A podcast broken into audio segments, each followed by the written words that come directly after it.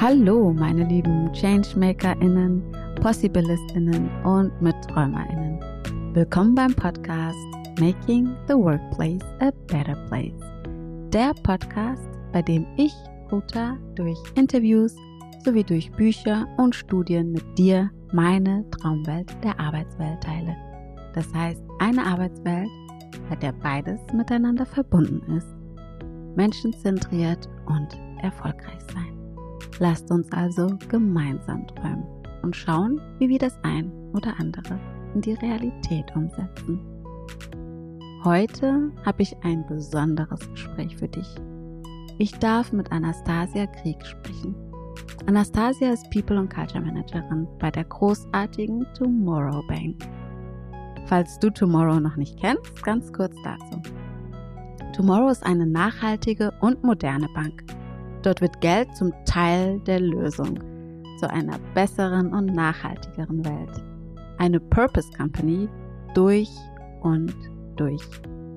Selbstverständlich habe ich auch ein Konto bei denen und ziehe meine Karte mit einem Lächeln, denn die ist wunderschön. Werbung aus Überzeugung und wirklich nicht bezahlt. Anastasia hat sich natürlich bewusst für diesen Arbeitgeber entschieden. Und genau darüber haben wir unter anderem auch gesprochen. Wie ihr beruflicher Weg verlaufen ist, was Tomorrow als Unternehmen ausmacht und warum sie im Bereich People und Culture arbeitet. Das Hauptthema unseres Gesprächs ist Wertschätzung. Wie Tomorrow aktiv für mehr Wertschätzung sorgt und somit für mehr Verbundenheit. Insbesondere wichtig in einer Zeit mit weniger sozialen Kontakten. Wir hatten kurz ein technisches Problem und Anastasia konnte mich nicht hören und sehen und ich habe ihr die Fragen in den Chat geschrieben. Sie ist so entspannt geblieben und hat einfach weiter professionell die Fragen beantwortet. Das hat mir echt imponiert. Ich bin begeistert von Anastasia. Ihr Herz ist am richtigen Fleck. Und ich sage ihr noch eine große People- und Culture-Karriere voraus.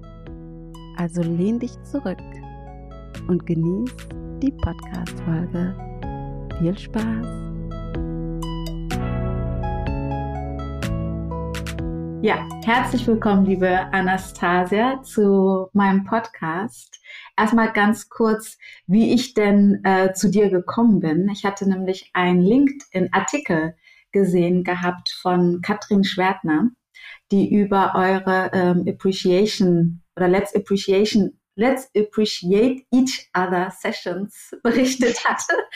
Und, ja, genau. Äh, das hatte mich total umgehauen und ich hatte ja so ein äh, Workshop gemacht gehabt mit Führungskräften und dann kam mir das wieder in Erinnerung und äh, ich hatte dich angeschrieben und dich netterweise gefragt, ob du das ähm, auch für die Führungskräfte in meinem Workshop machen würdest.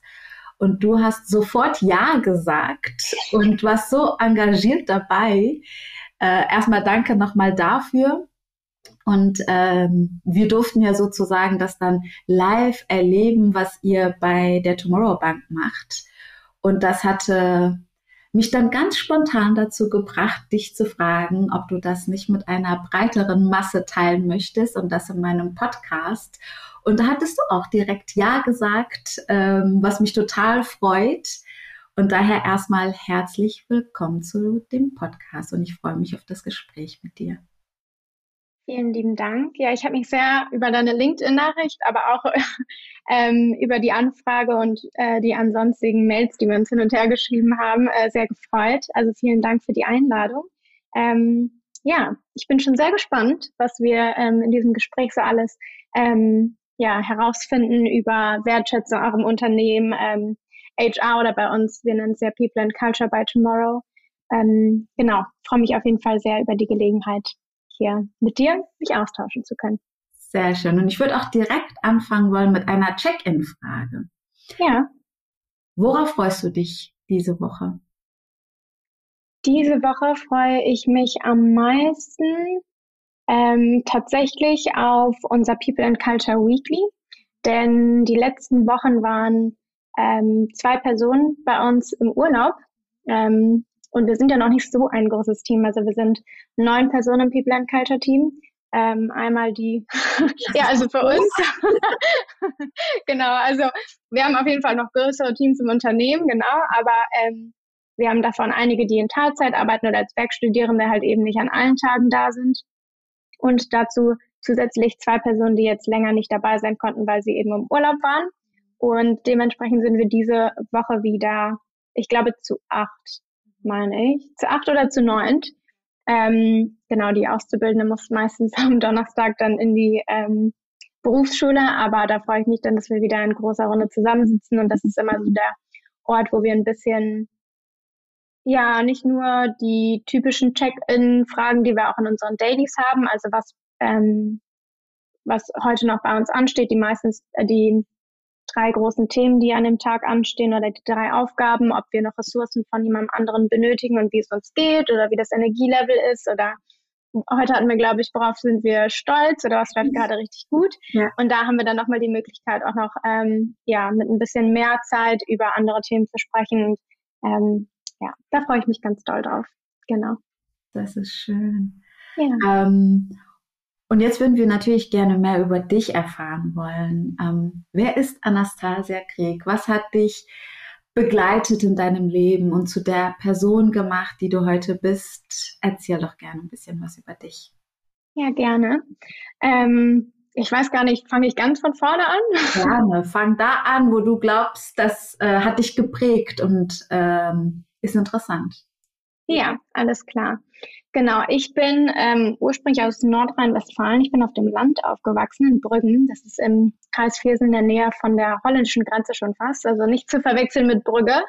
Ähm, genau, da bin ich aufgewachsen und dann circa, als ich zehn Jahre alt war, nach Düsseldorf gezogen. Also absolut äh, anders, ähm, dann in eine große Stadt zu ziehen. Und das kam, glaube ich, schon mit den ersten Eindrücken. Also ich bin ähm, übersprungen tatsächlich die zweite Klasse. Von daher, und ich habe einen Zwillingsbruder. Wir sind umgezogen, als ähm, er seine Grundschule durch hatte. Und ich war dann schon ein Jahr in der ähm, auf der weiterführenden Schule. Von daher für mich, glaube ich, schon so die erste Begegnung mit, ah, nicht nur Vorteile, wenn man überspringt wahrscheinlich, sondern direkt irgendwie schon, okay, ähm, dadurch, dass wir nicht mehr parallel, obwohl wir Zwillinge sind, irgendwie dann ähm, ja die gleiche Schullaufbahn zum Beispiel hatten, ähm, schon die erste Herausforderung, dann ein Jahr auf der neuen weiterführenden Schule gewesen zu sein und dann direkt wieder wechseln zu müssen. Ähm, aber im Endeffekt bereue ich es auf jeden Fall nicht. Es war eine sehr gute Erfahrung und von daher, ähm, genau, war ich dann in Düsseldorf ähm, auf dem Gymnasium und habe ähm, mich dann, ich glaube, im Laufe der Oberstufe immer mehr mit Nachhaltigkeit auseinandergesetzt, fand aber auch so wie total interessant, also Sozialwissenschaften bei uns. Ähm, da ging es eben um Politik, aber auch eben um Wirtschaft. Ähm, und genau, wollte dann eigentlich nachhaltiges Management studieren. Ich würde sagen, das war 2016 ungefähr, da habe ich mein Abi gemacht. Äh, da, da war das noch gar nicht so ein Ding, wie es vielleicht heute ist. Also noch sehr ausgewählte Universitäten, die den Studiengang ganz neu angeboten haben. Und da hatte ich irgendwie noch nicht den perfekten Fit für mich gefunden. Also ich glaube, der größte und wahrscheinlich noch älteste Studiengang war damals nachhaltiges Management an der TU, meine ich, in Berlin. Ähm, aber dadurch, dass ich dann nicht direkt in so eine riesige Stadt ziehen wollte, sondern vielleicht lieber in so eine typische Studierendenstadt, habe ich mich dann für den klassischeren Weg, also ganz normal BWL ähm, in Münster entschieden. Und genau, habe dann dreieinhalb Jahre in Münster studiert, ähm, BWL und da jetzt Anfang dieses Jahres meinen Abschluss gemacht und hatte auch in Münster dann die Gelegenheit, ähm, ja, mich mit, mit verschiedenen Themen und Bereichen natürlich auseinanderzusetzen. Ähm, als erstes fand ich Marketing ganz interessant und dann hat Jakob Berndt, einer unserer Co-Founder, ähm, sich bei einer Konferenz, bei einem ähm, ja, Symposium Ökonomikum Münster heißt das, ist SOM, ähm, da hat er sich vorgestellt mit einem neuen Projekt damals, ähm, noch sehr jung, Tomorrow. Und dann ähm, hatte ich einmal, ja, bin ich danach auf ihn zugegangen und meinte so, ja, wie sieht das denn aus mit Praktika? Bei uns ist es tatsächlich nicht in der Studienprüfung vorgesehen. Das ist ein sehr theoretischer Studiengang ähm, an der WWU. Und von daher, genau, bin ich dann hin und dann hatte ich die Möglichkeit letztes Jahr im Februar 2020 mein Praktikum im Marketing-Team zu starten, pünktlich zu Corona. ähm, genau, und ähm, genau, war dann drei Monate als Praktikantin hier, anderthalb Monate tatsächlich noch vor Ort, bis dann ja Homeoffice angesagt war und dann bin ich wieder zurück auf Düsseldorf erstmal. Ähm, habe auf jeden Fall das Praktikum sehr genossen, das Unternehmen kennengelernt. Ähm, es hat mir schon sehr viel Spaß gemacht, die Kultur kennengelernt. Da ist das eine Format, worauf wir vielleicht auch später eingehen können, das Mini-Huddle. Ähm, das ist zu dem Zeitraum noch entstanden. Das durfte ich ja schon mit begleiten, mit vorbereiten und moderieren. Und ja, da habe ich erstmal zu Ende studiert. Das war dann noch ganz gut so. Und dann kam irgendwann nochmal die Idee, ähm, tatsächlich von Tomorrow, ob ich nicht als Werkstudentin weitermachen möchte, aber dann im People and Culture Team. Also genau, alles was um Personalwesen hauptsächlich als Ansprechpartnerin für Werkstudierende und äh, PraktikantInnen. Ähm, ja, alles, was sich darum dreht, das Vertragswesen, ähm, Anwesenheiten, Kontakt zum Steuerbüro auch. Und ja, das war so dann mein Einstieg in die jetzige Rolle, die dann sich im April noch zu einer Festanstellung und Vollzeitrolle im People and Culture Team als Junior People and Culture Managerin ähm, ja, dahin entwickelt hat. Und hier bin ich. Genau. Spannend. Das heißt, du hast Jakob auf der Bühne gesehen und ihn mhm. direkt angesprochen. Was war das, was dich äh, fasziniert hat? Ich glaube, jede Person, die ich auch schon hier bei Tomorrow irgendwie dazu angesprochen habe, aber auch die Personen, die mit mir beim Somm waren, die wissen alle, wie charismatisch Jakob ist. Und er hat es irgendwie geschafft, obwohl dieses Projekt ja noch so neu war, ähm, aber einfach so eine Leidenschaft rüberzubringen. Und ich glaube, es geht bei Tomorrow ja hauptsächlich darum, dass viele Personen noch gar nicht bewusst sind, welchen Impact das Geld einfach machen kann. Also selbst ich als damals schon nachhaltig bewusste Person, ähm, die darauf geachtet hat, vielleicht nicht alles ähm, ja bei Fast Fashion Unternehmen zu kaufen und nicht überall alles Pla äh, Plastik in Plastik verpackt zu kaufen und so weiter, hatte noch nie darüber nachgedacht, wie es also was mein Geld tatsächlich für einen Impact haben kann und dass ich äh, ja dann mit meiner Karte irgendwie dann mein Hafer, Bio-Hafermilch Cappuccino kaufe und dann im Endeffekt aber trotzdem irgendwie die Rüstungsindustrie oder so ähm, mitfinanziere. Da hatte ich noch gar nicht drüber nachgedacht und ähm, das war so ein kleiner Weckruf, glaube ich, wo ich mir dann direkt dachte, kann gar nicht sein, dass ich eigentlich so wenig darüber weiß. Ähm, genau, und dann habe ich halt eben nachgefragt und mich informiert, äh, mir direkt natürlich auch erstmal ein eigenes Konto angelegt, damit ich nicht noch weiter irgendwas mache, wovon ich nichts weiß oder irgendwie wovon ich ähm, ja nichts halte eigentlich. Und äh, ja, ich glaube, das war dieser dieser dieser Weckruf, glaube ich, der mich mit am meisten ähm, ja convinced hat. Ja, genau. Ja. Aktuell habt ihr ja circa 100 Mitarbeitende und fast 100.000 Kundinnen innerhalb von drei Jahren. Also ist gar kein kleines Projekt mehr. Ja. Was würdest du denn sagen, macht den Erfolg von Tomorrow aus? Ich glaube, was wir ganz gut schaffen, ist, dass wir auch innerhalb der ganzen neuen Produkte, die wir launchen, die neuen Features, aber auch so innerhalb des Unternehmens, in der Kultur, dass wir uns wirklich anhand unserer Werte orientieren. Ich glaube, das ist das Wichtigste, dass dieser rote Faden einfach immer bestehen bleibt. Ähm, Genau, wir knacken tatsächlich nächsten Monat, habe ich gestern erfahren, nächsten Monat die 100 MitarbeiterInnen. Und ähm, ich glaube, wir haben ungefähr, ja, wir sind mit circa 50 oder 60 Personen ähm, ins neue Jahr gestartet, sodass wir uns quasi verdoppelt haben jetzt und sehr viele neue Zugänge jetzt hatten dieses Jahr. Und wir haben jetzt auch einen Onboarding-Prozess ähm, entwickelt, der auf dem Vertrauensprinzip basiert, ähm, sowie verschiedene Formate bei uns, aber auch eben ähm, auf Wertschätzung und eben halt unseren Werten. Die wurden im vergangenen Jahr einmal definiert und die werden auch immer wieder anhand von verschiedenen Formaten und ähm, Strukturen ans Licht gebracht und versucht, ähm, mehr, man, also versuchen die halt einfach weiter zu manifestieren. Und ich glaube, dass sich das einmal bei uns so ein bisschen durchzieht, also wie gesagt, durch die Produkte, dass wir ähm, die Produkte weiterhin mit einem positiven äh, sozioökologischen Impact ähm, launchen, aber auch, dass wir innerhalb des Unternehmens im ganzen Employee Lifecycle ähm, die Werte immer wieder ja, mit in den Vordergrund nehmen und darauf unsere Entscheidungen und so weiter stützen. Ich glaube, das ist was wir sehr gut ähm, geschafft haben bisher und das jetzt natürlich dann noch weiter ähm, skalieren wollen. Das ist nämlich auch noch einer der Werte. We dare to think big heißt der. Ähm, genau, und ich glaube, das macht, das macht auf jeden Fall einen großen Unterschied und macht uns auch sehr ähm, transparent, aber auch glaubwürdig und äh, authentisch. Ja. Genau. Was ja. sind die anderen Werte? Wir haben genau insgesamt fünf. Also der We Dare to Think Big ist der zweite, so nenne ich ihn zumindest. Wir haben ähm, allen MitarbeiterInnen zur Verfügung gestellt, dass sie sich über unseren Google Drive die so ähm, Bildschirmhintergründe runterladen können. Deswegen habe ich die immer so in der Reihenfolge, wie sie dahinter stehen im Kopf, was absolut keine Priorität oder sonstiges ist. Genau, aber das ist der, der zweite. Wir haben A Better Tomorrow for Everyone. Da geht es halt darum, dass wir ähm, uns als Unternehmen der Verantwortung sehen, dass wir zu den gesellschaftlichen Herausforderungen, die halt insbesondere im sozialen und ökologischen Bereich liegen, dass wir da die Verantwortung sehen, ja, einen Beitrag zu leisten. We Dare to Think Big wäre dann halt eben auch, den möglichst groß zu machen, also ähm, hohe Ziele zu stecken und eine große Mission zu verfolgen. Ähm, genau, damit dieser positive Impact halt so viele Menschen wie möglich erreicht. Wir haben Transparency is Queen und in Klammern und King. Okay. Ähm, genau, und ja, ja, genau. Und ähm, genau, damit vergewissern wir oder gewährleisten wir im Endeffekt, dass wir alle Informationen, die für unsere Stakeholder relevant sind, transparent teilen, ähm, dass wir uns dementsprechend aber auch unserer Vision und Mission, ähm, ja, dass wir da, ich weiß nicht, recht, Rechenschaft ziehen oder halt einfach uns verantwortlich zeigen ähm, und genau da der Mission treu bleiben.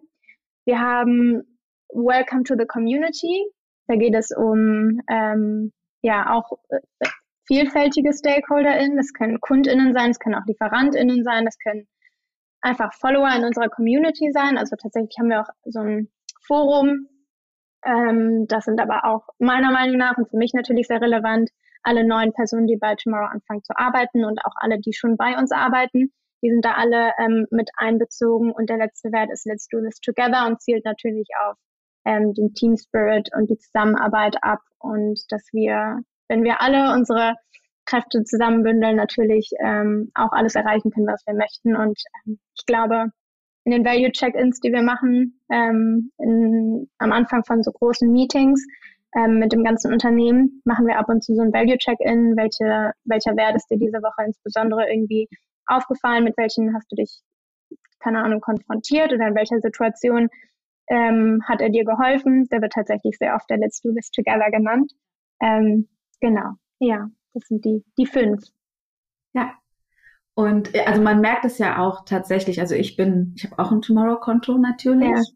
Ja. ja. Und ähm, habe mich auch erst letztes Jahr damit beschäftigt, als ich in die Selbstständigkeit gegangen bin und gesagt hatte, ähm, ich will jetzt darauf achten, mit wem ich zusammenarbeite, woher ich meine Produkte ähm, auch konsumiere. Und dann kam irgendwie die Tomorrow Bank, ich glaube, eine Werbung oder so, die ich gesehen hatte und hat mich dann direkt gecatcht. Und der gesamte Prozess und ähm, auch wenn man euch natürlich folgt, merkt man das ja. Also du hast es jetzt nochmal in diesen fünf Werten ähm, zusammengefasst, aber mhm. das ist ja auch das, was ihr nach außen transportiert mit euren äh, Produkten. Auch jetzt wieder mit ähm, dem Crowd-Investing. Da hat man ja auch dieses ja. Gefühl, ein Teil des Unternehmens zu sein, ohne dass man das ja wirklich direkt ist aber äh, zumindest dieses mit dem Community-Gedanken, ähm, ja. das finde ich ist so spürbar bei euch.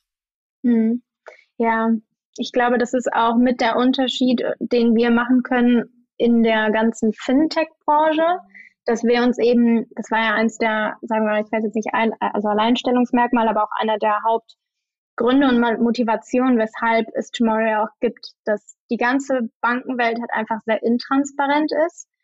Und ich glaube, für alle oder für viele Menschen sind Banken einfach so Blackboxen, von denen man nichts versteht und das, da liegt dann vielleicht Geld und, aber im Endeffekt weiß man nicht genau, was passiert und indem wir halt eben versuchen, alles transparent darzulegen und die Leute mit einzubeziehen, ähm, die werden ja auch in User Research zum Beispiel, ähm, werden die inkludiert, damit wir halt eben wissen, okay, welche Produkte, welche ähm, Features sind den Personen wichtig, womit können sie auch was ja anfangen ähm, und dass wir da auch darauf achten, dass wir dann den richtigen Mehrwert auch quasi schaffen.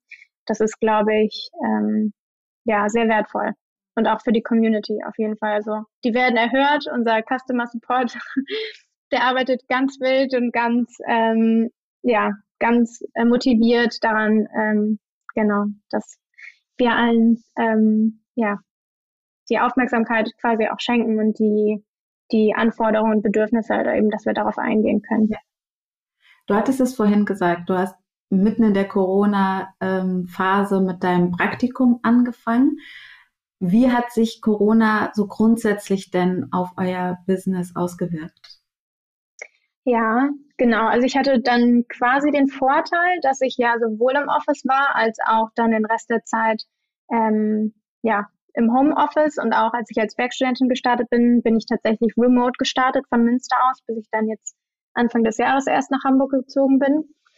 Ähm, da gibt es auf jeden Fall Unterschiede. Ich glaube, wir haben den Vorteil, dass es uns nicht allzu schwer gefallen ist, Prozesse zu digitalisieren, dadurch, dass unser Produkt ja schon digital ist, dass unser Unternehmen einfach sehr jung, sehr dynamisch ähm, ist, dass wir auf sowas relativ schnell reagieren konnten. Also dadurch, dass wir auch schon ähm, ja, manche MitarbeiterInnen oder ähm, mit FreelancerInnen gearbeitet haben, die vielleicht gar nicht in Deutschland saßen, kannte man Zoom jetzt schon. Also wir mussten jetzt nicht noch erst lernen, wie man Zoom-Meetings irgendwie erstellt oder wie man, ähm, naja, mit Videocalls und so weiter antwortet ähm, oder arbeitet.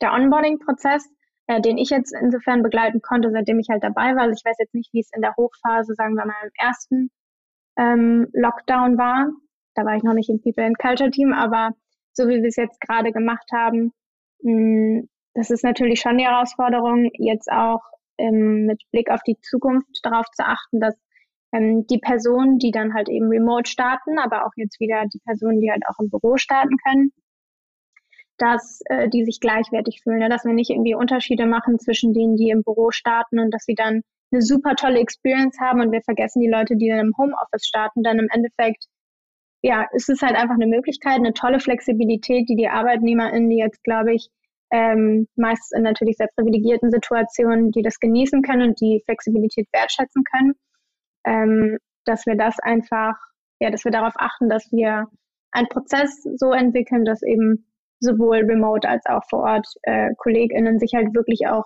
zugehörig fühlen zu dem Team ähm, da gibt es natürlich auch dann die Möglichkeit, dass die Personen, die in der Regel nicht im Office arbeiten und auch gar nicht in Hamburg sind, natürlich immer mal wieder dazukommen zu Team-Events. Ähm, wir haben jetzt kein festes Kontingent, also wir haben keine 50-50-Regelung, wie oft Leute ins Büro kommen müssen. Ähm, was wir schon versuchen mitzugeben, ist, dass der Ort, dass das Büro einfach ein Ort der Wieder, also Zusammenkunft ist und dass wir schon irgendwie eine Regelmäßigkeit vielleicht reinbringen können, weil man sich halt eben mal sieht. Ob man das durch Team-Events alleine abdeckt, das ist so ein bisschen den Teams selbst überlassen. Aber genau, ich glaube, Corona hat einfach nur gezeigt, wie, wie viel eigentlich doch möglich ist auf ähm, virtuelle Art und Weise. Und für mich jetzt insbesondere auch, wie flexibel man eigentlich doch sein kann. Und dass es jetzt ja auch immer in viel mehr Wünschen geäußert wird. Ähm, flexibles Arbeiten ist eine Möglichkeit. Wir wissen alle, man könnte theoretisch von überall arbeiten. Ich glaube, das sind ja, das sind so Key Learnings, würde ich jetzt mal behaupten, die, die durch Corona gekommen sind und die man auf jeden Fall jetzt natürlich auch ähm, mit beachtet, wenn man neue Formate oder so weiter entwickelt. Du hattest ja jetzt gesagt gehabt, du bist seit diesem Jahr, ne, in Hamburg. Genau, ja. Und was bevorzugst du, von zu Hause zu arbeiten oder im Office zu sein? Momentan mache ich das eigentlich so, dass ich hauptsächlich im Office arbeite ich glaube momentan, es hat sich eingependelt, wahrscheinlich drei bis vier Tage die Woche, die ich im Office arbeite und dann aber auch, wie gesagt, ein bis zwei Tage, wo ich eben zu Hause arbeite. Mit dem Hintergrund, dass man aus verschiedenen Gründen mal lieber zu Hause ist. Also ich habe wirklich keinen langen Weg ins Office, aber wenn es dann sehr schüttet morgens, dann denke ich mir, nee, dann bleibe ich lieber zu Hause. Ja, und ich habe ja auch die Flexibilität, das zu machen. genau, deswegen, also das funktioniert eigentlich ganz gut.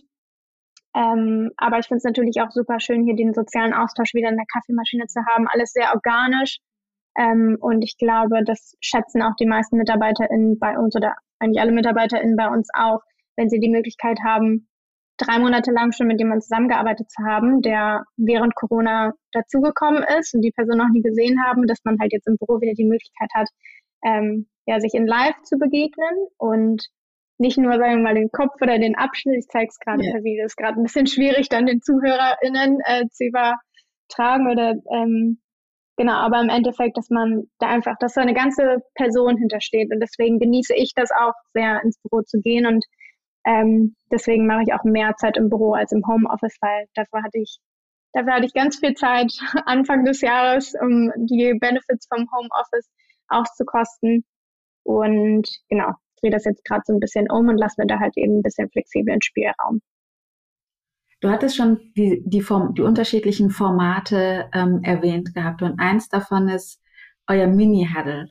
Erzähl mhm. gern was von dem Mini-Huddle und dann von dem Let's Appreciate Each Other. Das ist aber auch ein Zungenbrecher. ja, das stimmt. Der Grund unserer Zusammenkunft. Ja, sehr gerne. Genau, also im Endeffekt gab es, bevor wir letztes Jahr in, äh, also wegen Corona bedingt in den Lockdown quasi mussten im März, gab es alle zwei Wochen Freitag so einen großen Teamhuddle, wurde der einfach genannt.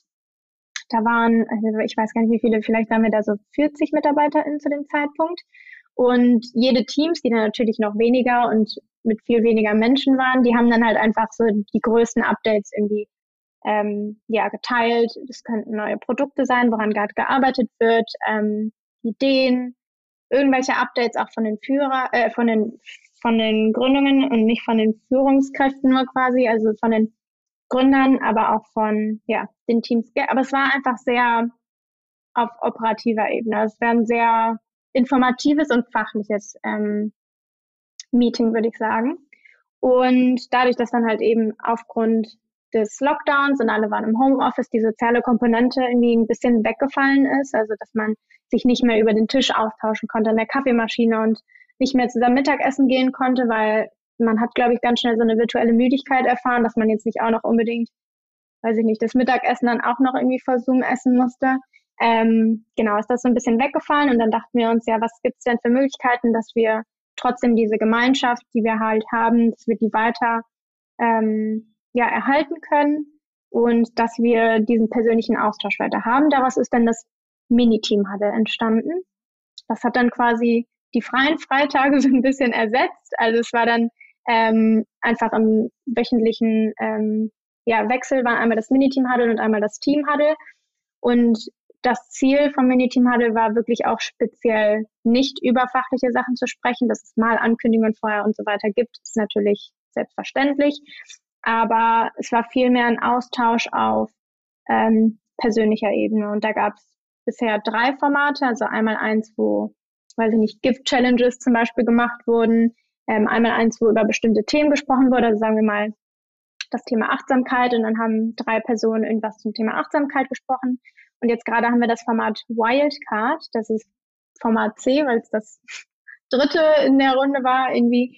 Ähm, das machen wir jetzt gerade auch schon seit über einem Jahr auf jeden Fall, sodass zwei bis drei Personen nominiert werden können und die teilen dann wirklich, worauf sie Lust haben. Da gibt es Leute, die sprechen über Projekte, neben denen sie bei Tomorrow arbeiten oder an denen sie neben Tomorrow arbeiten, an neuen Hobbys.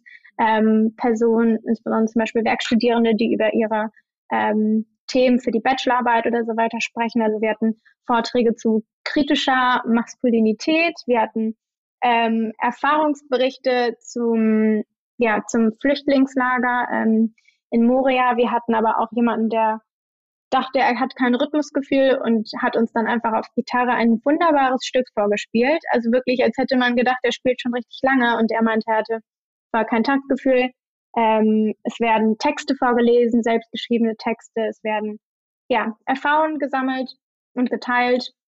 Und genau im Anschluss dazu gibt es jetzt seit Februar diesen Jahres noch das Appreciation oder Let's Appreciate Each Other Format. Ähm, das ist tatsächlich im, im Rahmen der äh, Values auch entstanden. Da gibt es BotschafterInnen für bei uns. Und da gab es so Unterbereiche in den verschiedenen, ähm, in diesen BotschafterInnen in der Gruppe gab es Unterbereiche und eins war eben interne Kommunikation. Wie können wir die Werte halt eben auch intern beim Kommunizieren festigen und manifestieren? Und damit wir das transparent und im Zusammenhang mit Let's Do This Together machen, haben wir dann eben das Let's Appreciate Each Other Format entwickelt, was nun eben die Möglichkeit gibt, in der Woche, bevor die Präsentation, also das Miniteam Huddle ist, verschiedene Nachrichten zu sammeln. Das können Danksprechungen sein, Lobsagungen, Wertschätzungen. Manchmal ist es auch nur ein Name, das kann ein Satz sein, das kann ein Paragraph sein. Und dann werden die bei uns einmal alle auf die Slides gepackt und dann werden die am Anschluss an das Mini-Team-Huddle quasi einmal vorgestellt. Wir haben das, wir haben in dem Workshop bei dir ja eine abgeendete Version davon gemacht. Ich glaube, das ist auch das Gute daran, dass man das ein bisschen flexibel gestalten kann, weil bei uns sind es halt einfach wirklich viele Leute, sodass ähm, ich nicht jeden Kommentar oder jedes einzelne, jeder einzelne Slide selbst vorlese, sondern ähm, ich kenne die Texte schon alle, ich lese die dann immer zweimal durch, dann weiß ich ungefähr, wann ungefähr alle durch sein sollten mit dem Lesen und spiele dann einfach Musik im Hintergrund ab, die meiner Meinung nach dazu passt. Und genau, dann merkt man immer nach diesen ja, drei bis fünf Minuten, würde ich mal sagen. Also wir haben mittlerweile über 40 Slides in der Regel ähm, pro Runde. Merkt man immer, dass irgendwie alle ganz, ganz voller Liebe und ganz voller guter Energie sind und dann auch nochmal gut in den Freitag starten können und danach ins Wochenende. Und genau, wir hatten ja die ab, also abgewandelte Version davon, in der wir halt ähm, das vorgelesen haben. Und ich glaube, dass man ja das ein bisschen auf Teamebene auch ausrichten kann, aber eben halt auch auf Unternehmensebene.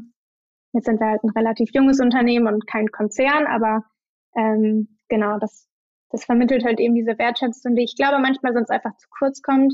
Und da muss man nicht aufs nächste Feedbackgespräch warten oder auf die nächste Performance Review oder sonstiges, sondern ähm, natürlich kann man sich das auch täglich sagen, das tun wir natürlich auch. Aber ähm, die Erinnerung, die dann vielleicht irgendwie nochmal vom People and Culture Team kommt und sagt so, hey, sag mir doch nochmal irgendwie, wer hat dir diese Woche irgendwie einen Gefallen getan oder für wen bist du dankbar oder welcher Moment war toll. Ich glaube, das ähm, ja, bringt nochmal zueinander und manchmal kriegt man das auch von Leuten, von denen man gar nicht wusste, dass sie sich über einen kleinen Moment gefreut haben. Das heißt aber, das Ganze findet nicht anonym statt und jeder liest es für sich und auch die anderen können sehen, wer wem welche Wertschätzung ausgesprochen hat oder aufgeschrieben hat. Genau, ja. Also wir machen das ähm, über eine Umfrage, die sammelt eben die E-Mail-Adressen, die könnte man auch anonymisieren. Wir fanden nur halt in dem Sinne, dass wir auch diesen Wert der Transparenz halt einfach beibehalten möchten und abgesehen davon braucht man sich unserer Meinung nach auch nicht dafür zu schämen, wenn man jemandem was Schönes sagt. Wir haben uns dann im Endeffekt dazu entschieden, dass wir die Namen trotzdem transparent zeigen, weil das ja auch einer unserer Werte ist und dass wir ähm, der Meinung auch sind, dass Wertschätzungen halt eben gar nicht anonym bleiben müssen. Denn ich zum Beispiel habe immer das Gefühl, wenn mir jemand was Nettes irgendwie hinterlassen hat oder eine nette Nachricht oder sonstiges, dann möchte ich mich natürlich auch bei der Person bedanken und würde natürlich auch direkt wissen, ähm, genau, bei wem ich das dann machen kann und welcher Moment genau gemeint ist. Von daher haben wir uns einfach dazu entschieden, dass wir das so belassen. Es kann natürlich auch ähm, zurück an uns gespielt werden, dass es halt eben nicht passieren soll oder dass der Name nicht dazugegeben werden soll. Das kann man natürlich auch dann mit in die Nachricht schreiben. Mhm. Den Fall hatten wir aber noch nicht. Aber für Feedback sind wir auch in diesem Format natürlich die ganze Zeit offen. Also auch die Musik, ähm, die wir dahinter spielen, das war keine Idee von mir und auch nichts, was wir seit Tag eins, sagen wir mal, gemacht haben, sondern mhm. etwas, was dann ähm, vorgeschlagen wurde. Dann haben wir es umgesetzt. Das kam auch mhm. gut an. Die Person die vielleicht irritiert sind, gleichzeitig Musik zu hören und dann die ganzen Slides zu lesen, die können ihr natürlich auch ganz einfach dann das Volumen runterstellen. Ansonsten, genau, ist das aber auch ein ähm, ja, flexibles Format, glaube ich, dass man immer wieder anpassen kann auf die Situation oder eben auf die Anzahl der Personen, die dabei sind. Und also wir haben einfach, glaube ich, viel Vertrauen in unser Team und innerhalb der verschiedenen Teams, sodass das eine Möglichkeit ist. Aber das kann auch manchmal andere Rahmenbedingungen haben und dann ist es natürlich auch verständlich, wenn man sich gegen äh, die Namennennung dann zu den verschiedenen Wertschätzungen zeigt mhm. oder sich dagegen ähm, entscheidet, genau. Die Reaktionen, ich glaube, bei uns sind einfach sehr viel, wir nutzen diese Emojis in dem Zoom Mhm. ähm, Meeting immer sehr gerne. Also bei uns kommen hauptsächlich das grüne Herz, das ist so unsere Lieblingsfarbe, was Herzen angeht, die kommen dann einfach dazu.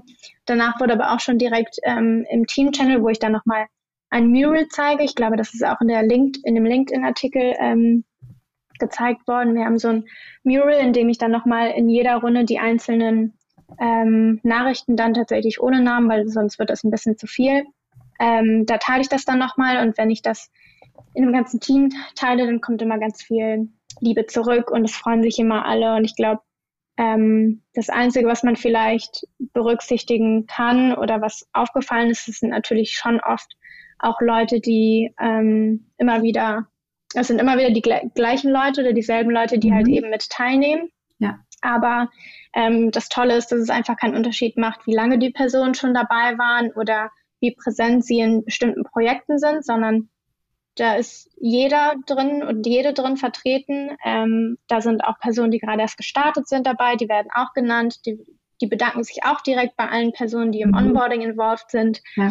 Und von daher, ähm, ja, ich glaube tatsächlich, das klingt jetzt sehr utopisch, aber tatsächlich nur positive Reaktionen bisher.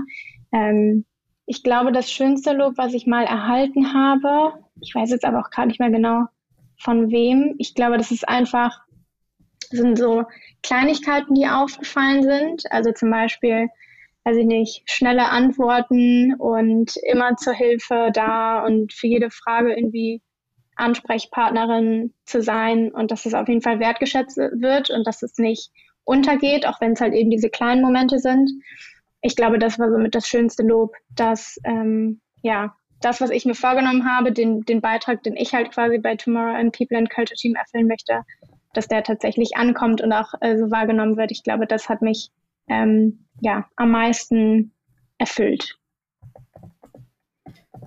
Und was macht dir besonders viel Spaß bei People and Culture zu arbeiten?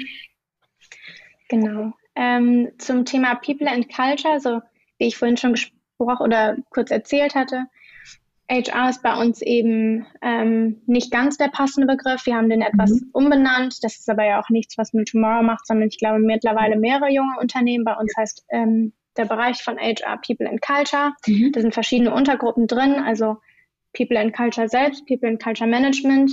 Da gehöre ich zum Beispiel zu. Da ist aber auch Recruiting und Talent Acquisition drin so wie aber auch Office und Feel Good Management, also die dann vielleicht nicht die klassischen HR-Tätigkeiten ausführen, aber halt das Office Management und Feel Good im, äh, im Sinne der, des Gesundheitsmanagements zum Beispiel, ergonomisches mhm. Sitzen, Atemübungen, Stressresilienz und mhm. so weiter, Healthy Home Office Sessions, ähm, die, die bilden im Endeffekt dieses ganze People and Culture Konstrukt und ich mhm. glaube, was mir besonders viel Spaß macht an People and Culture ist, dass ich diese ursprüngliche Motivation, die ich wahrscheinlich im Marketing gesucht habe, mhm. ist im Endeffekt, dass ich Bedürfnisse identifizieren kann mhm. von, naja, jetzt sind es nicht eben mehr KundInnen, sondern halt eben MitarbeiterInnen mhm. und dass ich da mit meiner Rolle, mit meiner Expertise, meinem Know-how halt eben Hilfe ja, leisten kann und dass ich Unterstützung ähm, leisten kann.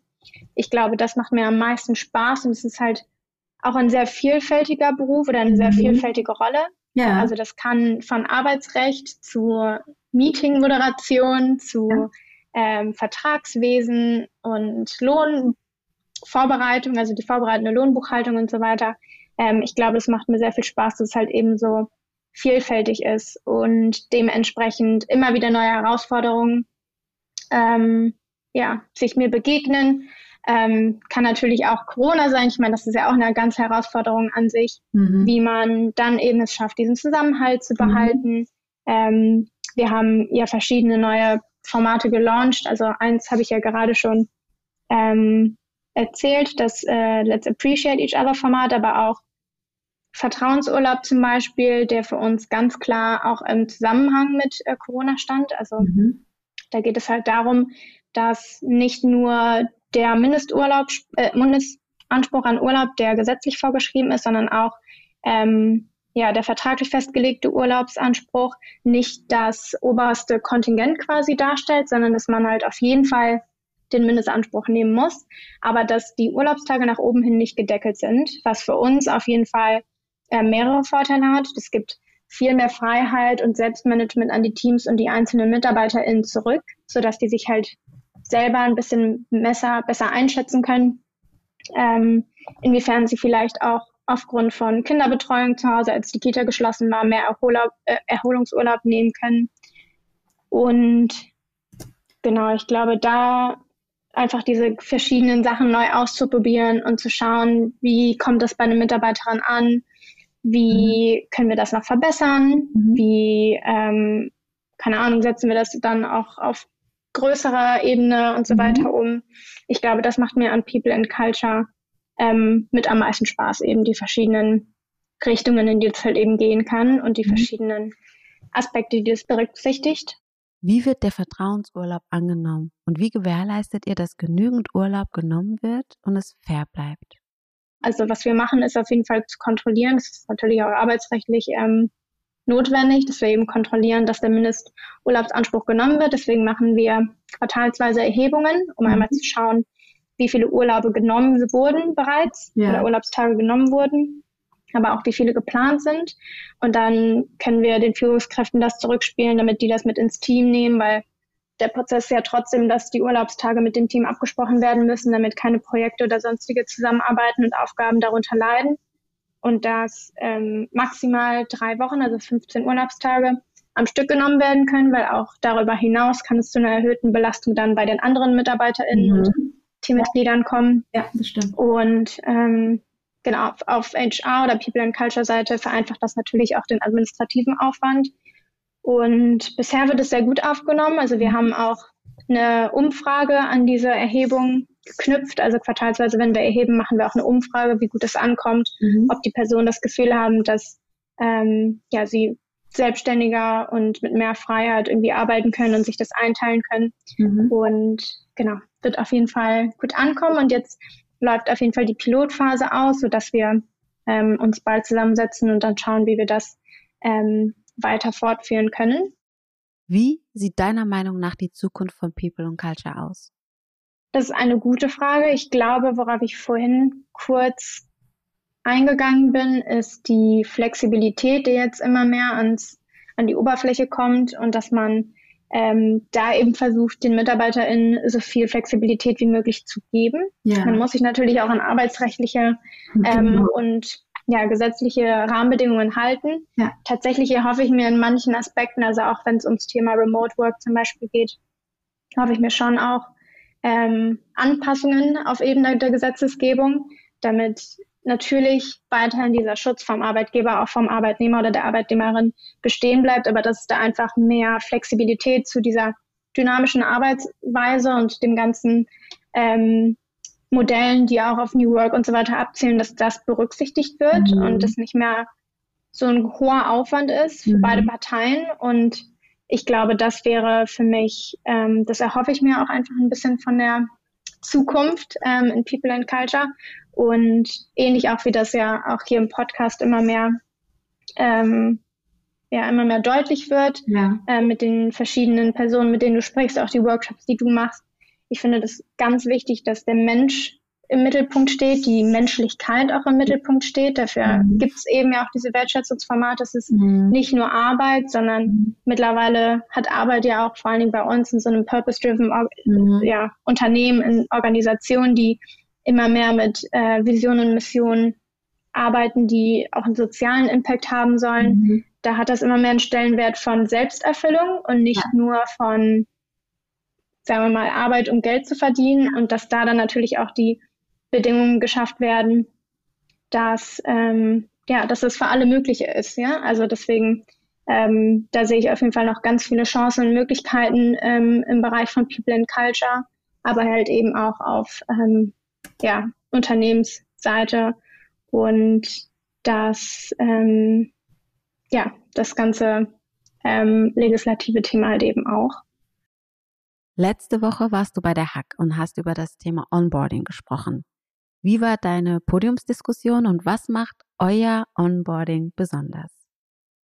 Ja, ich durfte letzte Woche am Dienstag und Mittwoch die Hack von Personio ähm, in München besuchen und war dort eingeladen als Speakerin auf einer Panel-Diskussion ähm, mit noch zwei weiteren HRlerinnen. Das waren ähm, ein Junior Operations Manager, äh, Manager von Personio selbst, der auch für das Onboarding verantwortlich ist, mhm. und eine ähm, HRlerin, ich glaube, das war eine Personalreferentin von Datev, mhm. die halt eben dort über das Onboarding gesprochen haben. Und es war ein sehr schöner, ja nicht Vergleich, aber ein Überblick, inwiefern sich die Onboarding-Prozesse alle verändern können. Mhm. Oder wie sie alle eben anders gestaltet sind, dadurch, dass wir noch mit das kleinste Unternehmen mit fast 100 MitarbeiterInnen waren. Mhm. Personio hat jetzt die 1000 MitarbeiterInnen geknackt Datev hat, glaube ich, über 8000 MitarbeiterInnen. Ja. Und das sind ja auch, ist ein traditionell, traditionelles Unternehmen ja. mit moderneren Strukturen, ein also Hypergrowth-Unternehmen und dann halt eben wir als ähm, Startup. Und dadurch, dass wir jetzt noch nicht von diesen Skalierungseffekten zum Beispiel berichten konnten, weil das kommt jetzt noch auf uns zu mit hohen, mhm. Wachs also mit hohen Wachstumsraten. Und ähm, genau, dem ja, eher wenigen Neuzugängen, die wir, glaube ich, im, pro Monat im Vergleich zu den anderen beiden mhm. Organisationen hatten, ist das Tolle bei uns, dass wir halt eben noch diese persönliche Nähe erhalten können. Also unser Onboarding ähm, ist gerade wirklich sehr ja, transparent, es ist wertebasierend, der rote Faden ist erkennbar, von dem ich auch vorhin schon gesprochen hatte. Also die Personen bewerben sich bei uns, weil sie unser Produkt kennen und lieben und ähm, gerne mit Teil der Mission ähm, sein wollen und die diese ja, diese Werte, die sie halt eben erkannt haben und die sie an Tomorrow so sehr schätzen, dass wir die in dem Onboarding-Prozess halt eben wieder darstellen und spiegeln und in verschiedenen Formaten ähm, darstellen. Das ist, glaube ich, ganz wichtig. Unser Onboarding ist super transparent. Mhm. Ich glaube, also die bekommen einen Welcome Guide, die bekommen mehrere Mails vorab, um zu wissen, wie genau die erste Woche aussieht, mit mhm. welchen Teams sie sich alle ähm, in Meetings befinden werden, worüber sie sprechen können. Ähm, die Meeting Guidelines zum Beispiel, also wie sollten die vorbereitet werden, die Meetings, damit die halt höchstmöglich effizient sind und mhm. produktiv sind. Und mhm. ich glaube, da schaffen wir halt eben den Austausch zwischen oder den, den Ausgleich zwischen fachlicher Ebene und Person, persönlicher Ebene bzw. emotionaler Ebene ganz gut. Ich hatte in der Hack bereits erzählt, dass wir zwei Onboarding-Buddies jeder Person beiseite stellen, also sowohl Festangestellten als auch Praktikantinnen, Werkstudierenden oder jetzt auch Auszubildenden, dass wir einmal ein, eine fachliche Person dazu stellen. Das ist einmal der Mentor oder auch der fachliche Onboarding-Buddy, die den Onboarding-Plan entwerfen, bei denen liegt es dann daran, die Kenntnisse zu vermitteln und die Programme zu erklären und die fachliche Einarbeitung einfach durchzuführen. Und auf der anderen Seite noch die emotionalen Onboarding-Buddies, die eine etwas geringere Überwindungsschwelle darstellen sollen. An die können halt einfach jegliche kulturelle Fragen gestellt werden, denn das Tolle an Kultur ist ja auch, dass zwar ein paar Sachen wie Werte und so weiter, die kennt man, aber die müssen natürlich gelebt werden. Es sind viele mhm. Mikroentscheidungen, die sich halt eben mhm. dann im Endeffekt zu dieser Kultur, ähm, ja, diese Kultur halt eben ausmachen. Und viel davon ist halt eben implizit. Ich glaube, es gibt so ein Modell, das heißt Eisberg-Modell, ja. ähm, wo so die typischen ähm, ja, Symbole vielleicht auch von der Kultur halt sichtbar sind. Das kann zum Beispiel, also jetzt nicht nur auf Unternehmenskultur bezogen, aber generell Kultur kann das das Essen sein oder Tradition, Feste mhm. und so weiter. Aber viel ist halt eben auch, ja, unter der Wasseroberfläche, sagen wir mal, mhm. also mhm. ähm, nicht sichtbar und mhm. alles sehr viel implizit und dass sowas dann in Gesprächen, die ähm, auch in der ersten Woche und in den ersten zwei, drei, vier Wochen irgendwie ähm, ja, die Oberfläche finden quasi, dass das direkt besprochen werden kann und dass da der Austausch ähm, ermöglicht wird. Ich setze mich auch mit jeder Person, die anfängt, nochmal kurz zusammen, mhm. erkläre denen ein bisschen was zu mir, weil ich kenne ja die meisten ähm, Personen schon. Ich bin schon im Kontakt mit denen während des Onboarding-Prozesses und begleite sie dann. Wir haben ein transparentes äh, Meeting, wo wir auf unsere ganzen Prozesse im People and Culture Team zum Beispiel ähm, eingehen und die Richtlinien und mhm. ermöglichen halt eben da den ähm, den Raum, öffnen den Raum für Fragen, mhm. für Austausch und genau, ich glaube, das so im Großen und Ganzen äh, macht unser Onboarding zu dem, was es halt eben ist und ähm, genau ermöglicht eine wirklich schöne und aufmerksame und einladende mhm. ähm, Onboarding-Kultur, sagen wir mal.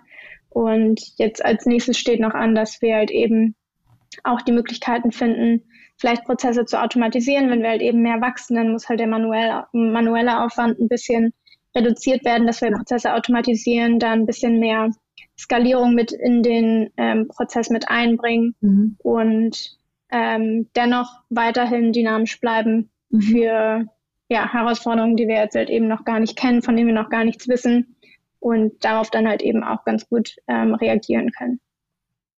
Lass uns noch mal über ein Thema sprechen. Und zwar ist es nämlich das, was mich immer am meisten beschäftigt hat. Das ist, wie man Mitarbeitende beteiligen kann. In einigen Unternehmen gibt es ja den Betriebsrat, äh, die das übernehmen. In so Startups ist es jetzt nicht unbedingt ein etwas Gängiges, würde ich mal sagen, dass man einen Betriebsrat hat. Wie macht ihr das oder was wäre so allgemein deine Idee, wie das bei Startups oder bei New Work am besten funktionieren könnte, wie man Mitarbeitende auch bei bestimmten Entscheidungen mitbeteiligt? Ja, auf jeden Fall. Also ich stimme dir da auch zu. Ich glaube, das Wichtigste ist, dass man auch dieses gesamte Wissen und die Erfahrungen, die halt eben alle haben, die Vielfalt an Erfahrungen und Perspektiven berücksichtigt, dass man die in Entscheidungen inkludieren kann. Ähm, und dafür ist natürlich essentiell, dass man diesen konstanten Austausch hat. Ähm, ich glaube, das kann man auf verschiedene Arten und Weisen machen. Also Mitarbeiterinnenbeteiligung kann ja auch auf ähm, ja einmal auf äh, Austauschebene, also auf Kommunikation sein, aber bei uns ähm, gibt es da, wie gesagt, auch wieder verschiedene m, hm, Möglichkeiten, da mit teilzunehmen. Wir haben einen Quick Happiness Check-in. Das ist eine Umfrage, die wir machen, ähm, auch einmal äh, pro Quartal, in der einmal geschaut wird, okay, ähm, wie zufrieden sind unsere MitarbeiterInnen denn mit uns, mit der Arbeit, die wir machen, mit den Projekten, die wir haben. Was gibt es aber auch für Herausforderungen, denen sie sich gestellt, zu denen sie sich gegenübergestellt sehen, ähm, Pain Points, die sie haben, konstruktive Vorschläge und Ideen, die sie selbst gerne einbringen möchten. Sagen wir mal im neuen Office, ja, wir sind im Sommer umgezogen und natürlich ist es alles ähm, in the making und es ist ein langsamer Prozess, bis es so richtig zu dem, zu unserem eigenen Tomorrow Office wird. Aber auch da, da kommen ja ganz viele ähm, Eindrücke und Ideen von unseren MitarbeiterInnen, ähm, die, die wir dann halt versuchen zu berücksichtigen und umzusetzen. Und das kann man halt eben einmal darüber machen, dass es tatsächlich anonym, also die Erhebung, ähm, in der man dann einmal ja, angibt von eins bis zehn, inwiefern man zufrieden mit Tomorrow als Arbeitgeberin ist, also den ENPS, den, glaube ich, mehrere Unternehmen auch abfragen. Ähm, und dann halt eben diese Frage, die man halt eben anonym beantworten kann. Und ähm, ja, einmal die, genau, eigenen Erfahrungen halt eben teilen kann und äh, Vorschläge machen kann. Dann gibt es noch ähm, Ask Us Anything, noch ein Format, wo wir auf die Transparenz unserer Gründer ähm, ja, setzen. Das war ein Wunsch auch äh, von der Mitarbeiterschaft, äh, Mitarbeitendenschaft, ähm, wo es darum ging, dass verschiedenste Fragen, also zum Beispiel, wie sieht die Roadmap aus? Was ist die Strategie? Habt ihr schon mal über eine Vier-Tage-Woche überlegt oder sonstiges? okay. dass, sowas, dass sowas auch anonym gestellt werden kann und dann ähm, nehmen in der Regel halt eben die Gründer darauf, ähm, also beziehen sich darauf und nehmen Stellung. Wenn das jetzt sehr ähm, ja sehr spezielle Fragen sind, die zum Beispiel dann auch auch People and Culture Team zum Beispiel ähm, ähm, ja die am besten das People and Culture Team beantworten kann, dann kann auch der der Fachbereich oder eben das Team darauf antworten. Aber auch hier ist die Möglichkeit eben ähm, Themen offen anzusprechen, auch wenn ähm, man das Gefühl hat, durch neue Produkte oder neue Strategien und so weiter gibt es einen Wertekonflikt, kann ja auch sein. Ne? Also dass man sagt, auf der anderen, auf der einen Seite wollen wir einen möglichst großen Impact haben, ähm, aber nicht auf jegliche Art und Weise von Kosten. Ja, also wir wollen natürlich trotzdem das nachhaltig machen. Das ist ja generell so ein Ding. Ne? Also nachhaltiges Wachstum, inwiefern ist das möglich? Ähm, genau, und da ähm, bieten wir da nochmal die Möglichkeit für den Austausch. Es gibt für, ähm, für bestimmte Themen, bestimmte Entscheidungen, gibt es ein Sounding Board. Da gibt es ähm, ja verschiedenste VertreterInnen aus den Teams, die wurden sagen wir mal, demokratisch offen gewählt, also auch innerhalb von Umfragen. Das heißt, von jedem Team sitzt halt eine Person in diesem Sounding Board. Zuletzt saßen wir da drin, um zum Beispiel einen neuen Feedback-Prozess zu besprechen. Also wie machen wir das, wie bilden wir das ähm, ab, dass es halt eben ein gestrukturierten Prozess gibt dahinter, dass eben nicht in manchen Teams ein regelmäßiger Austausch stattfindet, die vielleicht auch kleiner sind, die sowieso konstant Austausch zur Führungskraft haben und andere Teams, wo eine Führungskraft, weiß ich nicht, wie viele Personen irgendwie da drunter hat, dass auch hier so eine Regelmäßigkeit und eine Struktur vorgegeben werden kann. Die kann man natürlich trotzdem zu dem eigenen machen, aber dass das einmal mit dem Sounding Board besprochen wird. Auch da wird dann wieder der Input eingesammelt, es werden Fragen geklärt. Ähm, genau, also wir versuchen da schon so transparent und so gemeinschaftlich wie möglich zu sein. Ähm, und die können das natürlich dann auch wieder in die eigenen Teams mitnehmen. Das versteht sich, glaube ich, von selbst. Alles andere wird ähm, aber auch zum Beispiel ja auf Unternehmensebene geteilt. Wir haben ähm, auch virtuelle Anteile, die bekommen die Festangestellten bei uns, ähm, also ähnlich wie die Anteile, die jetzt zum Beispiel beim ähm, beim Crowd-Investing ähm, ja, an die Crowd gegangen sind. Ähm, die Festangestellten bekommen dann quasi auch Anteile und von daher, also das ist jetzt nicht dieser, diese Beteiligung, von der ich jetzt gerade bei den anderen Themen noch gesprochen habe, aber auch eine Art von Beteiligung. Und ähm, genau, das sind so einige der, der Formate, die wir nutzen. Genau. Ja, der, der, der und genau das ist, glaube ich, auch das, worüber ich immer wieder nachdenke, ist, in den ähm, Unternehmen, wo ich bisher war, gab es halt wirklich einen Betriebsrat, wo kaum mhm. etwas äh, gemacht werden konnte oder bestimmte Themen, ohne dass man das wirklich mit denen im Austausch gemacht hat und am Ende vielleicht sogar eine Betriebsvereinbarung dabei rausgekommen ist. Und äh, die Formate, die du ja jetzt gerade erwähnt hattest, das klingt eher so, als wäre das so ein, im Austausch. Aber mhm. Entscheidungen, die dann tatsächlich auch die Mitarbeitenden betreffen, die werden dann doch nicht mit allen mit einbezogen, außer dass es halt im Gespräch ist, im Austausch ist.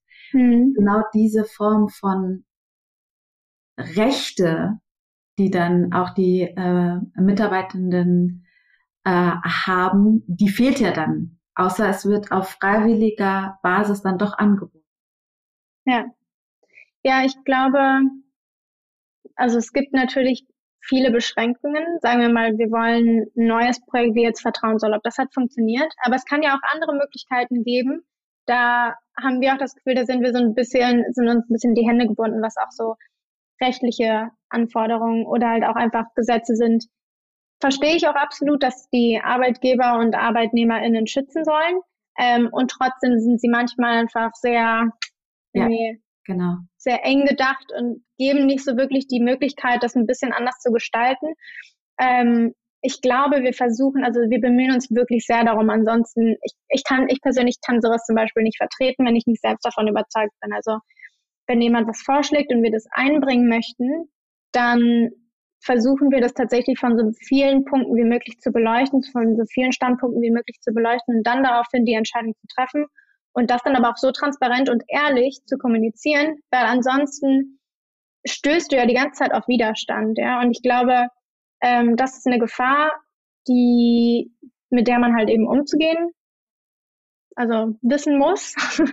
ähm, und klar, also ich kann jetzt nicht sagen, dass wie genau wir jetzt die konkreten Rechte an die MitarbeiterInnen für alles übergeben können. Ähm, dass wir den Austausch erstmal ermöglichen, ist natürlich nur der erste Schritt. Aber ähm, das dann zu berücksichtigen und so weiter, das liegt dann halt immer, je nachdem, welche Entscheidung halt gerade getroffen werden muss, bei den Rollen. Ähm, genau. Wie steht ihr denn oder wie stehst du denn zu der Vier-Tage-Woche? Ich persönlich finde es, glaube ich, ganz gut. Ich habe äh, tatsächlich kurz bevor ich ähm, die Vollzeitstelle angefangen habe, war ich schon Werkstudentin und ähm, aber noch in, also nicht in Vorlesungszeit. Und dann darf man ja auf 40 Stunden hochgehen. Und da habe ich weil ich aber gerade noch umgezogen bin, habe ich 32 Stunden gemacht, also quasi montags nicht gearbeitet, mir ein richtig schönes, langes Wochenende gegönnt. ähm, und genau, habe dann quasi nur dienstags bis freitags gearbeitet. Ich muss sagen, das tat super gut. Also ähm, wir haben natürlich auch viele Leute, die in Teilzeit arbeiten, aus verschiedensten Gründen. Aber ich glaube, auf der einen Seite manchmal fange ich schon die Woche an und denke mir so, ja, einen Tag länger Wochenende hätte mir jetzt schon auch gut getan oder hätte mir gefallen. Ähm, und es gibt ja auch verschiedene Studien, die belegen, dass das äh, tatsächlich auch die Produktivität zum Beispiel steigern soll, die Effizienz, die Motivation. ähm, desto mehr du dich erholst, ist ja immer so eine Balance. Es geht ja nicht nur alles um Produktivität, sondern auch eben manchmal ist es tatsächlich produktiver, nichts zu tun, als irgendwie versuchen, die To-Do-List noch länger zu machen und dann alles irgendwie zeitlich irgendwie abzuarbeiten. Ne? Also das muss ja immer ausgeglichen werden auch irgendwo. Und ich glaube, da kommt man diesem Ausgleich vielleicht ein bisschen näher. Ne? Also wenn es nicht fünf Tage und zwei Tage sind, sondern vier und drei, würde ich sagen, kommt zu einem, also mein Verständnis von ähm, Balance ein bisschen näher. Ich muss aber auch sagen, ich glaube, es gibt so ein Buch Utopien für Realisten, heißt das, glaube ich. Das habe ich mir bestellt. Bin ehrlich, ich habe es jetzt noch nicht gelesen. Ja. Ähm, aber da geht's, ich weiß nicht, da geht's, glaube ich, nicht um die Vier-Tage-Woche, sondern um so eine 15-Stunden-Woche, wenn ich mich jetzt gerade nicht täusche. Und da, da muss ich mich auf jeden Fall nochmal einlesen, ähm, weil, also, das sind jetzt nochmal vielleicht drei Schritte voraus, aber ähm, fände ich schon sehr interessant. Spanien probiert, glaube ich, auch gerade so eine Vier-Tage-Woche zu implementieren. Und wenn man das mal beobachtet und dann vielleicht dann auch einfach schon die Key Learnings, die machen und so weiter, daraus ziehen kann und das irgendwie anwenden kann, fände ich das schon sehr interessant. Jetzt gerade sind wir natürlich noch recht viele und es müssen erstmal eine stabile Struktur geschaffen werden, Organisationsdesigns, ähm, technisch halt eben auch und die Kapazitäten, so dass wir halt mit diesem Wachstum, das wir anstreben, standhalten können. Ähm, aber ja, ausschließen würde ich es auf jeden Fall nicht. ich habe noch so ein paar Fragen, um dich noch mal so ein bisschen näher kennenzulernen, mitgebracht. Ja. Geht doch mhm. ganz schnell. Ähm, wenn du jetzt Urlaub machen könntest und du stehst jetzt gerade am Flughafen in Hamburg und siehst so die große Anzeigentafel, wohin würdest du direkt fliegen wollen? Nach Argentinien. ich war ähm, seit zwei Jahren nicht mehr. Ich habe Familie und meinen Freund da und da ist jetzt Sommer. Das ist ja immer das Schöne.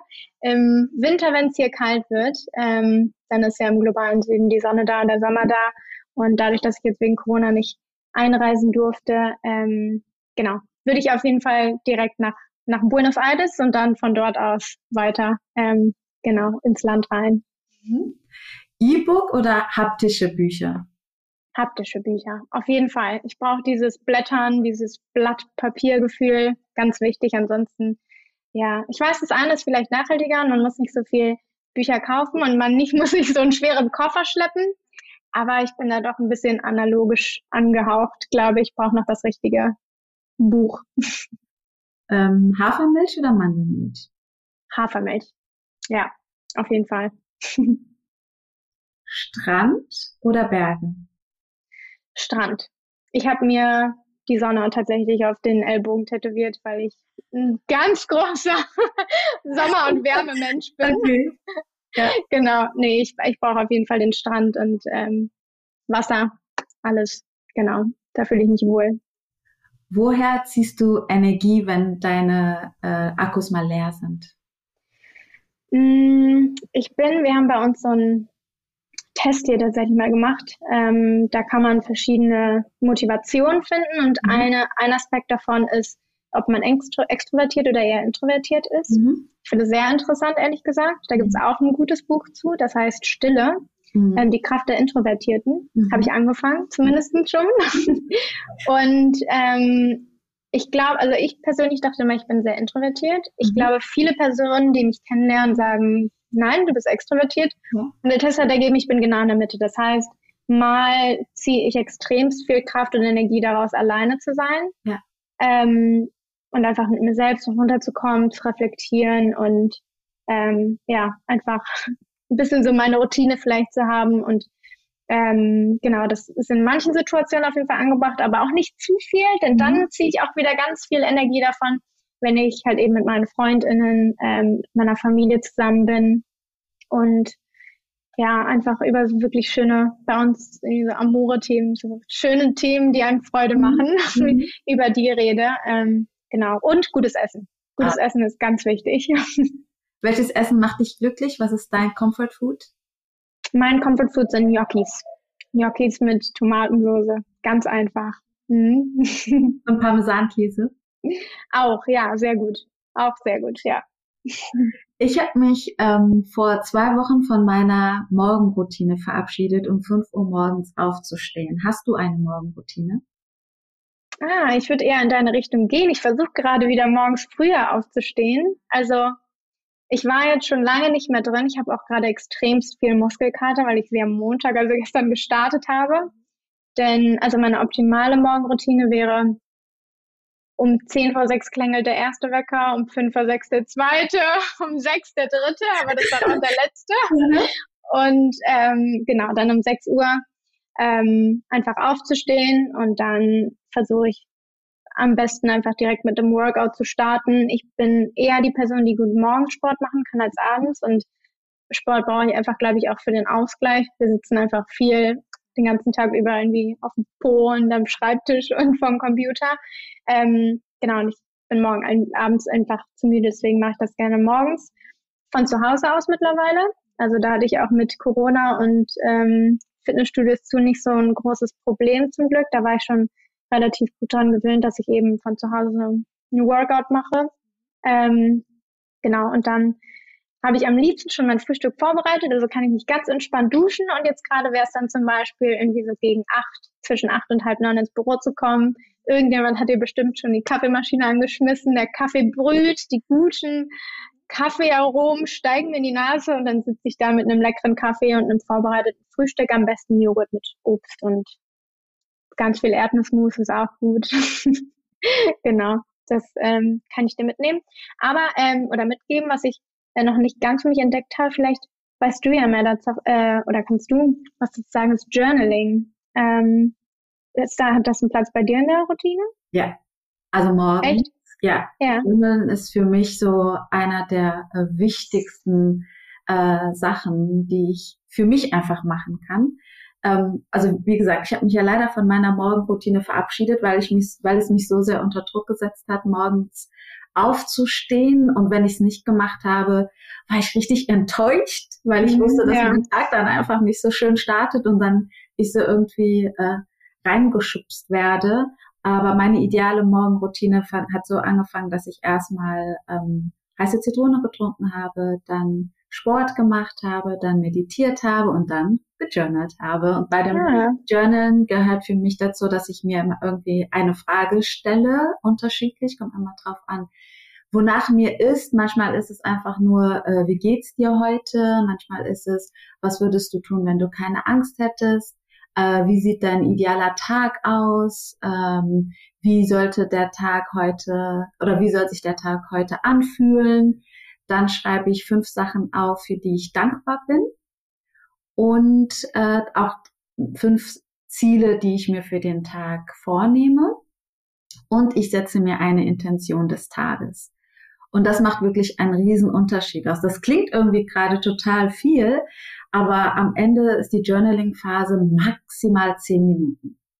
Ja. Also es ist gar nicht lang, aber es hat einen riesen Effekt, weil das hat was von einer inneren und eigenen Coaching- und Therapiesitzung, weil ich dann weiß, was eigentlich so im Inneren gerade bei mir abgeht. Und dadurch manifestiere ich das, äh, weil indem ich es aufschreibe. Und es mhm. ist dadurch auch real und spukt nicht mehr einfach so in meinem Kopf hin und her, sondern es darf leben. Und dadurch bin ich einfach extrem entspannt. Und dadurch, dass ich die Morgenroutine aber nicht mehr mache, habe ich es zumindest in meinen Arbeitsalltag integriert. Also ich mache, mhm. dass ich mir meine Ziele setze und dann, ich mache kurz vor Feierabend, schreibe ich mir immer auf, wofür ich dankbar bin an dem Tag.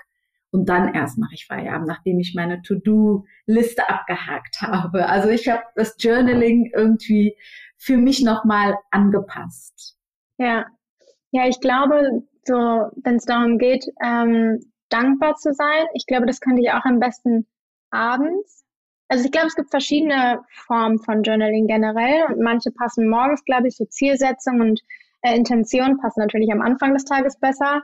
Ähm, was ich letztens hatte, deswegen nehme ich ab dieser Woche auch immer so ein kleines Heft mit mir äh, mit in die ins Büro oder liegt halt bei mir auf dem Schreibtisch dann irgendwie zu Hause wenn einfach viel im Kopf ist und man nicht geordnet ist, ähm, dieses Ausspeichern, wir haben so ein Selbstführungstraining von der neuen Narrative gemacht, ähm, dieses Ausspeichern von Gedanken irgendwie und einmal einfach, einfach alles irgendwie rauszuschreiben, das so über den Tag ganz gut und dankbar sein, ähm, genau, ist für mich, also das kann ich zum Beispiel abends ganz gut, wenn schon was passiert ist und ich weiß, okay, das ist mir passiert und keine Ahnung, ich bin deswegen vielleicht auch extrem privilegiert, kann mich sehr glücklich schätzen.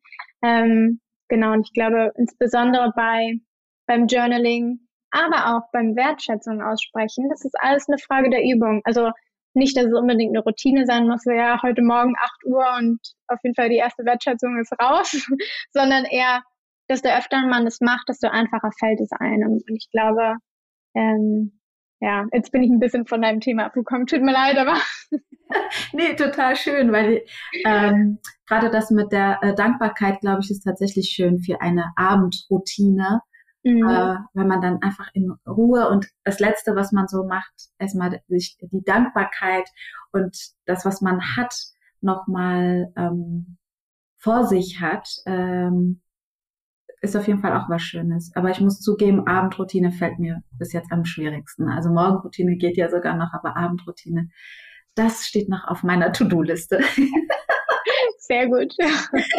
Dann lass uns doch direkt mit den Abschlussfragen beginnen. Und zwar die ja. erste. Wie stellst du dir die Arbeitswelt in zehn Jahren vor und wie würdest du sie dir wünschen? Ich stelle sie mir freier, flexibler, nachhaltiger, sozial gerechter und inklusiver vor, als sie jetzt gerade ist. Und was ich mir wünsche, ist einfach, dass die Vielfalt an Menschen, an Bedürfnissen, an ähm, ja auch Zusammenstellungen, die man vielleicht zu Hause hat, die also mit Kindern, ohne Kindern, irgendwie alleinerziehend, verheiratet, zusammen, wie auch immer, dass das alles irgendwie berücksichtigt werden kann, dass es da keine unterschiedlich, also keine Unterschiede gemacht werden. Ähm, und das ist nicht mehr, ich bin kein Fan von diesem Ellenbogen. Wie nennt man das nochmal? von diesem Konkurrenzdenken einfach. Ich glaube, das ist zum Beispiel in meinem Studiengang war das vielleicht schon eher so ein Ding, BWL, irgendwie dieses Konkurrenzdenken. Ich muss mich sehr, ich kann mich sehr glücklich schätzen, dass es bei meinem Freundeskreis zum Beispiel nicht so war, denn ähm, ich bin immer eher dann die Person, okay, ich, ich schicke dir jetzt einfach die Notizen und dann kannst du was damit machen. Wenn ich dann besser bin, ja, dann bin ich halt besser, weil ich keine Ahnung, mehr gelernt habe, nicht weil ich dir die Information vorenthalten habe. Ja, und ich hoffe einfach, dass so ein Gedanken, nicht, dass ich jetzt die besten Gedanken hätte, ich habe noch ganz viel zu lernen, aber dass sowas kollaborativ, gemeinschaftlich einfach ähm, mehr anerkannt, mehr genutzt wird, dass Anerkennung bekommt, dass es alles einfach ein bisschen ja, menschlicher wird. ja. Genau deswegen bist du ja auch hier, weil ich das schon ja. gespürt habe, dass das auch so deine Intention ist und dass das ist das, was dich auch trägt und motiviert.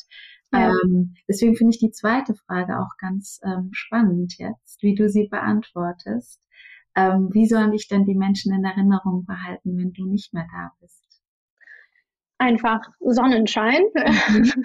als Sonnenschein. Ich habe mir deswegen das Tattoo auch gemacht, also ja. mit verschiedenen Gründen, aber ähm, ich kann es dir zeigen, ich glaube, es wird dann niemand sehen, aber ich kann es ja. auch erklären. Also ich habe ähm, Sol, ah, ja. ist Sonne auf Spanisch, äh, mit dem Hintergrund, dass ich halt bilingual aufgewachsen bin ähm, und mir unbedingt mal die Sonne tätowieren lassen wollte, ja. was ich jetzt gemacht habe, am Ellbogen. Ähm, und für mich ist es auf der einen Seite das schönste Kompliment, Kompliment das man mir, glaube ich, geben kann. Ja. Zu sagen, keine Ahnung, du strahlst irgendwie so sehr oder du erhältst den Raum oder ja.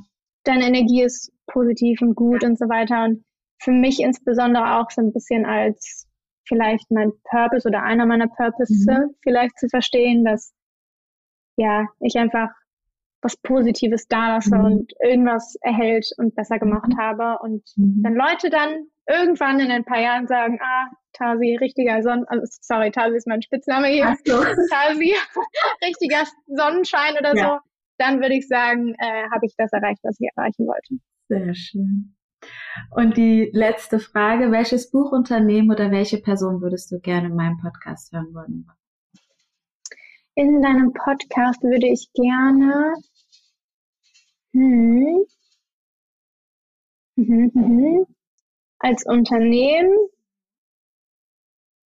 es gibt ein neues Unternehmen, das heißt Arrive. Die sind extrem schnell gewachsen. Die haben ähm, Premium Premium-Produkte, so ähnlich wie Gorillas und ähm, äh, Flink gerade, verschicken die quasi per Kurier, per Fahrradkurier und dann ist es ganz schnell da und die sind so schnell gewachsen. Die sind, glaube ich, im Mai im, an den Markt gegangen und die haben jetzt schon irgendwie 60 MitarbeiterInnen oder so, was die motiviert und wie sie es schaffen, in so einem krassen Wachstum in so kurzer Zeit, ähm, ja, nicht zu vergessen, dass die MitarbeiterInnen auch noch ein Leben neben der Arbeit haben zum Beispiel und wie sie die ganzen Bedürfnisse irgendwie dann trotzdem aufrechterhalten. Das würde mich sehr interessieren. Ja, super. Dann danke ich dir, liebe Anastasia. Und ich würde natürlich gerne mit einer Wertschätzung abschließen wollen. Finde ich super. wollte dir sagen, was ich an dir schätze. Und ich schätze an dir deine tiefgründige und reflektierte Art, die gepaart ist mit viel Herz und der Gabe, die richtigen Worte zu finden. Vielen lieben Dank. Dann spreche ich auch ganz gerne direkt eine Wertschätzung aus. Ja. Vielen lieben Dank für die tolle Chance hier. Ähm, ja, ein bisschen was von meinem Verständnis vielleicht von People and Culture, aber auch von Tomorrow, von mehr menschenzentriertem Arbeiten und ähm, New Work und allem teilen zu dürfen. Und ja, bin sehr dankbar dafür, dass es dich gibt und dass du Podcasts wie diesen hier ähm, mit ganz vielen Leuten teilst. Und genau, vielen lieben Dank. Danke, du Sonnenschein. Willkommen zurück aus dem Gespräch. Und bist du auch so beeindruckt von Anastasia und den Methoden von Tomorrow, ein menschenzentriertes Unternehmen auf die Beine zu stellen? Ich hatte sehr viel Freude im Gespräch mit Anastasia, weil bei mir viel Hoffnung entstanden ist, dass es keine Utopie sein muss, zukünftig eine Arbeitswelt zu haben, die zum Wachsen, Lernen und Glücklichsein einlädt. Ich glaube, wir sind uns alle sicher, dass es uns im Kern darum geht, dass alle Menschen gesehen und gehört werden wollen und dafür Wertschätzung erfahren wollen. Wertschätzung hat nicht nur eine positive Wirkung auf die Person, die sie erhält, wie zum Beispiel Erhöhung des Wohlbefindens, Verbesserung der Konzentration, Stärkung von Beziehungen und Steigerung der Leistungsfähigkeit, nein, auch auf das Unternehmen. Es verbessert nämlich das Arbeitsklima, die Kommunikation, verringert die Fehlzeiten und erhöht die Motivation. Lob ist das am meist unterschätzte Kommunikationsmittel. Es hat die Wirkung, sogar einen schlechten Tag zu erhellen. Ein Zeiteffekt für die Person, die die Wertschätzung kommuniziert, ist nachweislich auch, dass sie oder er viele positive Effekte hat. Es ist also eine Win-Win-Situation. Mir fallen ehrlich gesagt gar keine Nachteile ein und ich habe sogar recherchiert und keine Nachteile von Lob und Wertschätzung finden können. Warum fällt es uns Menschen dann doch so schwer, Wertschätzung auszudrücken, gerade im Unternehmenskontext? Ich glaube, dafür gibt es viele Gründe. Einmal, weil wir es nicht gewohnt sind, Lob zu erhalten und zu geben. Einfach so und ohne Hintergedanken. Fast jede Person kennt diese Sandwich-Feedback-Methode. Lob, Kritik, Lob. Somit haben wir eine Feedback-Kultur erschaffen, die Lob und Kritik als Team betrachtet, immer zusammengehört. Die dürfen und sollen aber getrennt voneinander existieren. Lob darf einfach nur als Lob entstehen und bleiben und Kritik darf auch und sollte alleine stehen, damit es seine Wirkung auch hat. Kritisches Feedback zu äußern fällt uns häufiger leichter. Wir sind so streng zu anderen und viel mehr natürlich zu uns selbst. Einfach mal freundlich sein. Zu sich und anderen. Keiner will Schleimerin sein.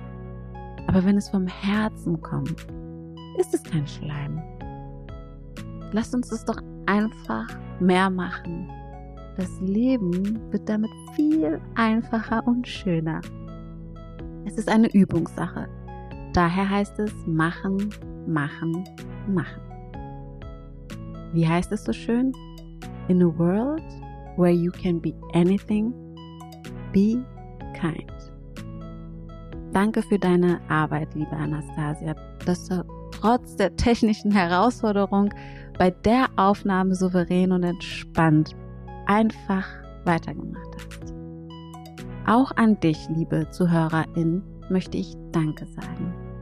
Danke für deine Zeit und das Reinhören, denn ohne dich würde es meinen Podcast nicht geben.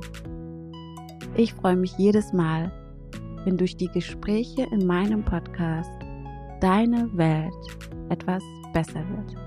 Und noch viel mehr, wenn du anderen auch dazu verhilfst. Let's be the change we want to see in the world. Bis bald, deine Ruta.